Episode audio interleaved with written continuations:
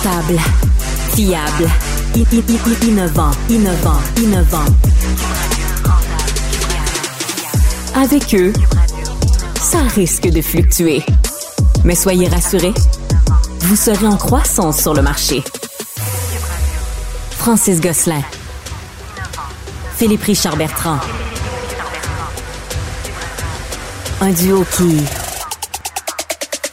prend pas ça pour du cash.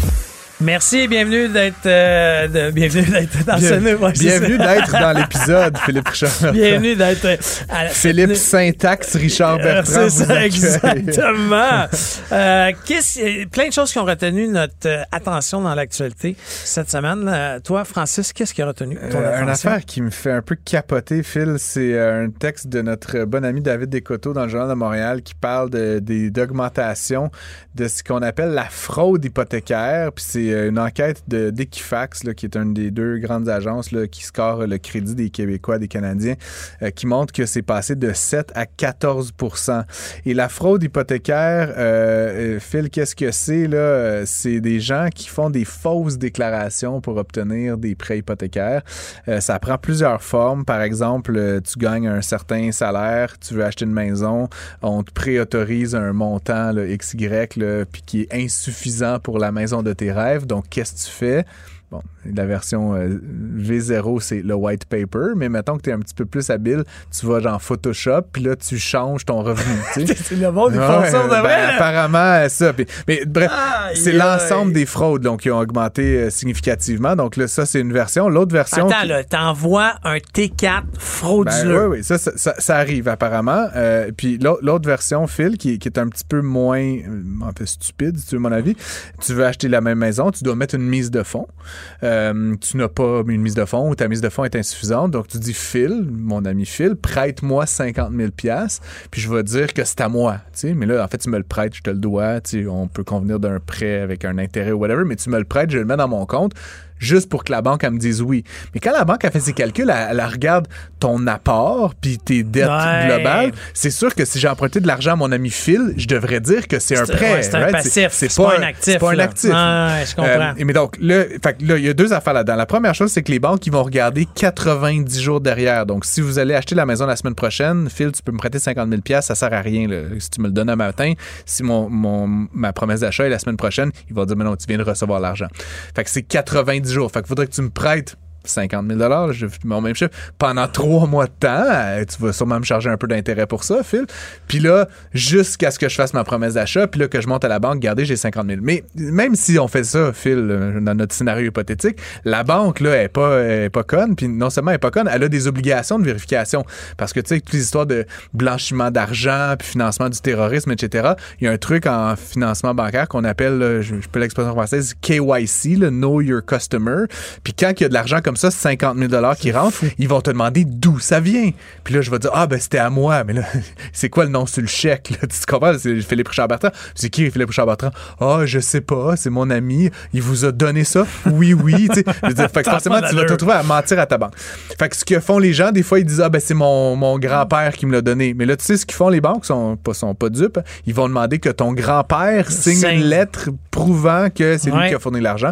Et donc, forcément, dans notre scénario, toujours le même, si c'est toi qui m'as prêté l'argent, mon grand-père voudra pas signer euh, la lettre. Et donc, encore une fois, c'est des drôles de tentatives. Puis, ce qui est terrible là-dedans, Phil, c'est que si tu te fais pogner à faire ça, tu t'imagines bien que là, mettons, tu voulais acheter la maison à 500 000, ça va pas arriver. Puis là, Non, mais après tu ça, pourras tu- plus acheter non, aucune tu maison. Tu être comprends? comme genre sur une liste Puis noire. en plus, là. les autres institutions financières vont être mises au courant, donc tu pourras acheter aucune maison pour une longue Mais, période. mais l'histoire de, de- du don euh, de quelqu'un qu'on connaît, moi et Ouais. toi, que je nommerai pas, c'est exactement ce qui est arrivé. Elle, sa mère lui a fait un vrai don, par contre, Ouais, pour aider. Mais ça, c'est légit. Oui, c'est ça, mais, mais la banque a quand même demandé une lettre Oui, oui. de la mère Ben oui. disant que un- c'était un, don et non un prêt ou euh, peu importe. Alors, elle, elle a signé un document, puis c'est ce que la, banque a pris. Oui, oui. Mais donc, ce qui est intéressant pour moi là-dedans, pour finir, Phil, c'est qu'en fait, tout ça, c'est de la production de faux documents. C'est, on ment de manière éhontée sur des points des aspects budgétaires et fiscaux.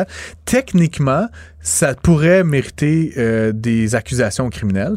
Et ce qu'on apprend donc dans l'article de David Co- Descoteaux, c'est que la plupart des banques ne font rien avec ça. Elles constatent la fraude et elles ferment le dossier Ah t'envoie ouais. valser, mais elles ne transmettent pas le dossier euh, à la, à la- au DPCP ou à, une autre instance. Mais ils te mettent sur Euh, la petite liste noire des autres institutions Mais ça- ce que je veux dire, c'est qu'on est à peu de choses que ça pourrait devenir une offense qui t'envoie en prison. Tu comprends? Fait que- C'est Puis je sais pas là. si à un moment donné la loi va changer ou si les banques vont changer leur fusil d'épaule, parce qu'avec une augmentation comme celle qu'on a vue dans les dernières années, c'est assez grave. Donc, faudra faire attention de pas se retrouver du mauvais côté de la clôture. effectivement. euh, des condamnations. Donc, encore une fois, je trouvais ça fascinant comme, comme univers, là, puis je pense que c'est important, d'en parler. Je vais sauter dans une nouvelle plus légère, mais qui m'a fait euh, sourire. là. Je saute plus loin. Ouais, euh, ouais, je t'avais ouais. dit tout de suite, mais Bernie Oui. euh, qui est euh, l'ancien propriétaire de la F1, Oui. donc de tout le circuit.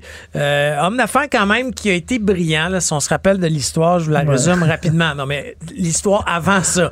Mais l'histoire, c'est que Bernie Egglestone était euh, et propriétaire d'une écurie à une certaine époque, a flairé une opportunité, a acheté la F1 et a été euh, une des personnes sur la planète qui a, il a fait le premier gros deal télévisé là, dans le monde.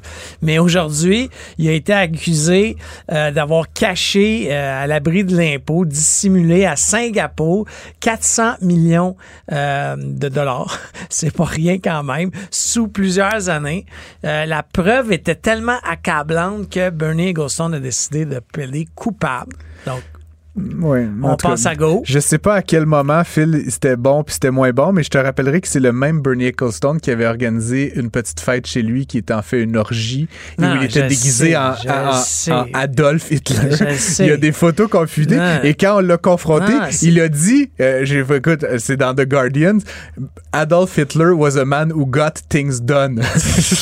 Oui, il Oh got my things done, mais God. comme mettons qu'en termes de comme dire des choses Ah. à la radio ou à la télé, correct. mettons que tu Mais peux je, dis, voilà. pense que c'était un homme d'affaires prolifique. Euh, on peut ne, ne pas l'aimer pour un paquet d'affaires. Mais il a là, évité la prison, ceci dit. et- mais il, il avait été condamné à 17 ans de prison Ouais.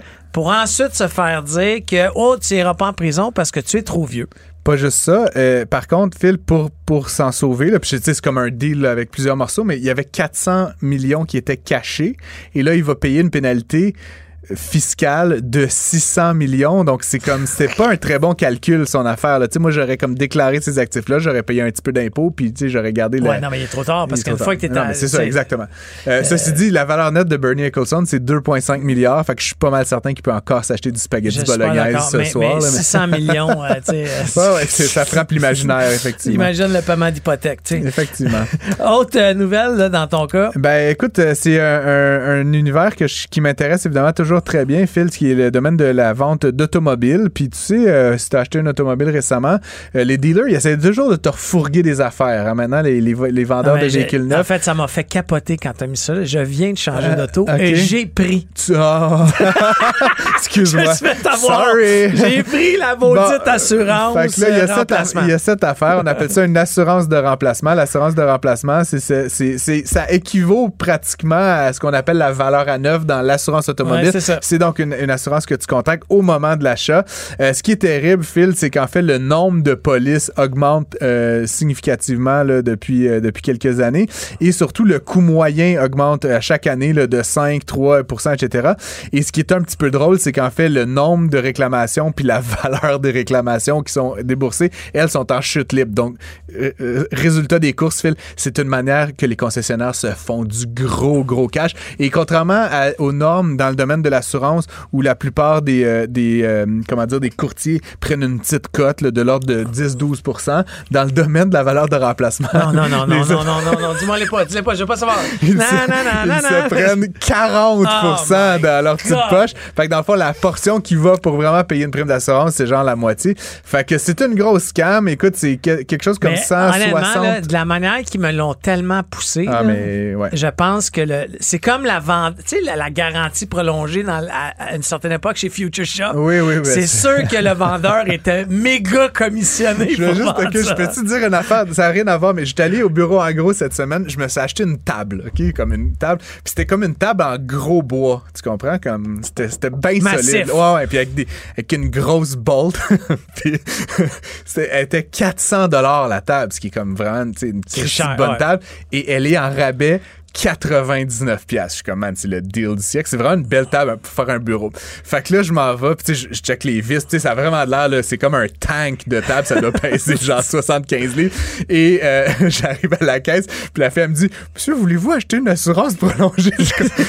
Une assurance prolongée, ma table. pourquoi? Genre, tu penses- Incroyable. Fait anyway, cette idée, ben, ça pour venir aux automobiles, les, euh, le, marché là, de cette espèce d'assurance bidon, Phil, c'est euh, à peu près 160 millions de dollars par année au Québec. Et donc, la moitié s'en va directement dans les poches des concessionnaires. Donc, ça va faire un gros trou dans les poches des concessionnaires. Ils sont bien à plaindre, tu peux t'imaginer. Mais donc là, ce que le gouvernement du Québec va faire, c'est qu'il va carrément encadrer puis limite quasiment interdire cette pratique-là.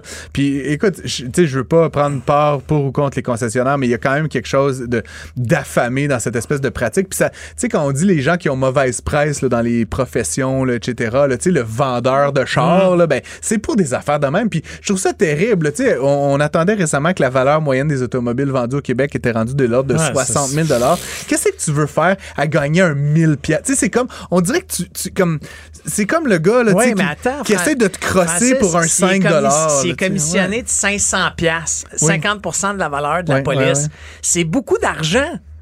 Tu comprends? Euh, Je tu sais viens pas. de vendre un char à 60 000 Oui, mais ou, tu fais, ou plus, mais, là, mais tu tu fais con- le, le vend, oublie, le- tu sais, le concessionnaire, ben, le ça. vendeur, il fait peut-être 500 pièces sur l'auto. Il peut faire 500 pièces de plus. de plus. Mais mais là, c'est bon, ça va Mais fait que là, maintenant, tu, tu viens d'acheter un véhicule, tu le sais. Mettons que ta relation avec ton vendeur, là, elle vient d'en prendre un petit coup, là. Puis là, dis-moi, la prochaine fois que tu vas acheter un véhicule, puis que tu vas aller voir Johnny, là, chez Honda, tu vas, tu sais, être comme à la Non, grosse. non, tu vas être comme, hey, dude, tu m'as fourré la dernière fois. Tu comprends? Tu vas aller à un autre dealer, tu vas aller à une autre marque, peut-être. Fait que, tu sais, je trouve que c'est très euh, court terme, comme vu de, oui, oui, En fait, moi, 500 dollars, c'est le fun de faire je- 500 Je pas mais- de- du dos s'il m'écoute sur mon vendeur, mais moi, je m'en ai rendu compte à la signature à la fin. Tu sais, dans le sens, j'ai juste vu que je signais des papiers pour une garantie de remplacement. Puis là, j'ai juste fait, bon, pff, là, j'ai juste dit, c'est dans le prix, il m'a dit oui. En tout cas. La prochaine fois que tu achètes un char, Phil, tu m'appelles, je vais y aller avec toi. Si Hey, je fais juste un aparté parce que tu as compté ton histoire de Tam Ouais. euh, pour les auditeurs. Allez faire une recherche dans Google. Faites John Pinette, P-I-N-E-T-T-E, Toaster.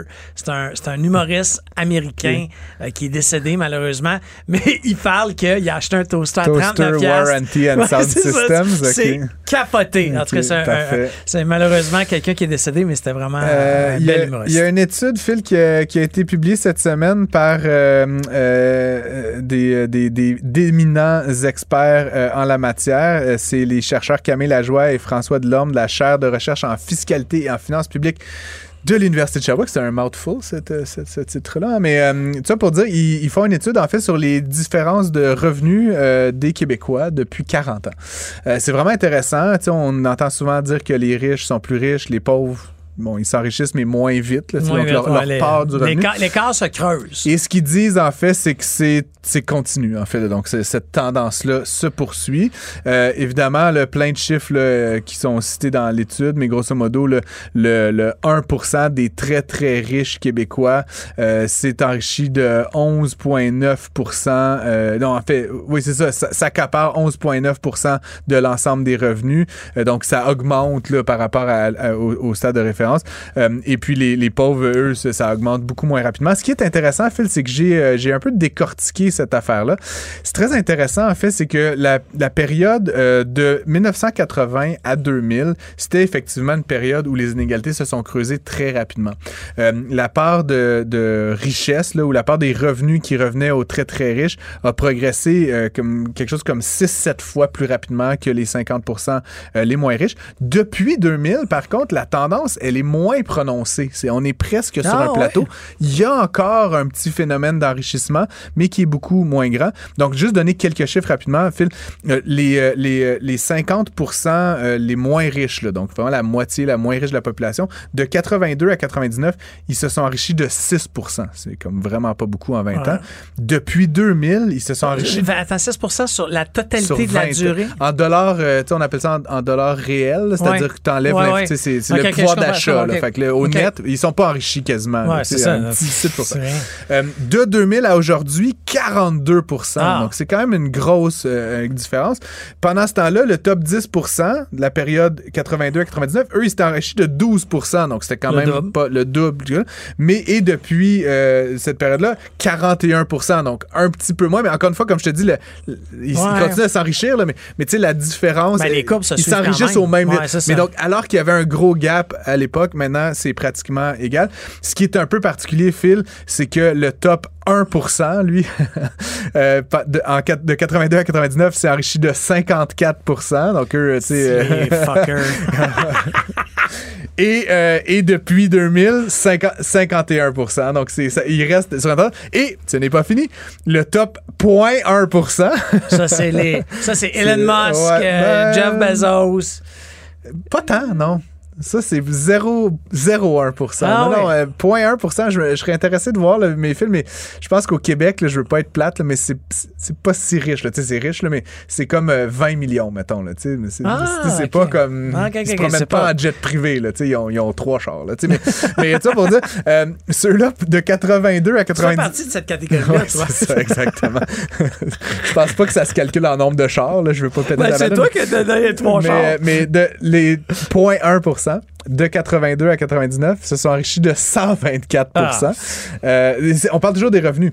Et euh, par contre, de, de 2000 à aujourd'hui, ils sont à peu près au même rythme que le reste, entre guillemets. Donc, comme- encore une fois, il y a vraiment un phénomène d'aplatissement. Ils se sont enrichis de 51% Donc, grosso modo, ce que ça veut dire, c'est que il semble y avoir une espèce de phénomène de convergence. Maintenant, est-ce que ça va être encore le cas dans les 10 prochaines années à suivre? Mais la bonne nouvelle, c'est qu'à peu près toutes les catégories socio-économiques s'enrichissent grosso modo au même rythme, en fait, depuis 20 ans, alors que dans le passé, c'était euh, le, le- le- le- comment dire, le- l'ampleur était, était plus grave.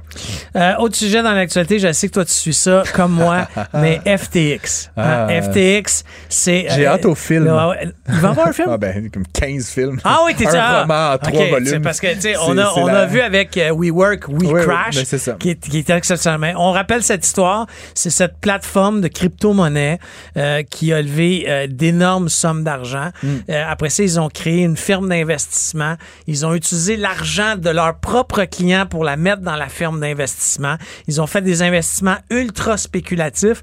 Et le patron de cette grande firme-là, euh, qu'on appelle affectueusement SBF, euh, c'est c'est son acronyme, Sam Bankman-Fried. euh, avait embauché sa copine pour gérer la business Tout d'investissement. ce monde-là avait genre 22 ans et quart, là, tu Et comprends? elle Ouais. l'a garoché en dessous de Oui, l'autobus dans le procès parce qu'elle a décidé de plaider coupable, faire un deal avec le- le- l'équivalent du directeur des poursuites criminelles euh, aux États-Unis. Et elle l'a, tu sais, projeté, garoché plus d'une fois en dessous de l'autobus. Elle essaie de sauver sa peau, Ah ouais, elle, essentiellement, sûr, parce qu'elle est, elle est largement coupable. Puis même ce qui est étonnant, c'est qu'en le jetant devant l'autobus, elle, elle, euh, elle dit toutes les choses illégales qu'elle a fait, mais comme elle a cette entente avec la... la, la- Ouais, la- mais elle la- arrête pas de dire je l'ai fait à sa demande. Oui, oui, je l'ai mais- fait à mais sa elle l'a demande. fait, tu comprends? Puis euh, c'est elle qui a envoyé le email à la fin. là, Non, mais, c'est pour ça que je te dis. Puis elle le savait. Non, tu comprends? c'est pas, elle a pas... euh, Tu sais, à un moment donné, c'est beau de faire un deal, mais bon, va quand même finir en prison. Il y a un livre de Michael Lewis qui a fait euh, plusieurs très bons bouquins là, qui s'appelle Going Infinite: The Rise and Fall of a, a New Tycoon euh, qui est sorti déjà. Puis apparemment, il y a un film qui est en train d'être adapté. Il y a Amazon Prime qui est en train de sortir un, un film bientôt. Il y a Graham Moore qui est en train de faire un film. Bref, euh, Phil, il y a mille films qui s'en viennent. Je suis très, très Ce excité. qu'il faut savoir, c'est que cette firme-là a eu des actifs totalisant 32, 32 milliards, milliards. à une certaine époque. Et aujourd'hui, Lui-même valait plusieurs Et milliards. tous ces gens-là ont de la misère aujourd'hui à s'acheter un- une paire de chaussures. Euh, donc, c'est quand même intéressant ce qui se passe dans l'actualité économique. Bien excitant, Phil, d'en parler avec toi. On euh, se reparle On remet bientôt. ça. Yes. Ne ratez plus rien. Cette émission est aussi disponible en balado sur l'application ou en ligne au cuberadio.ca.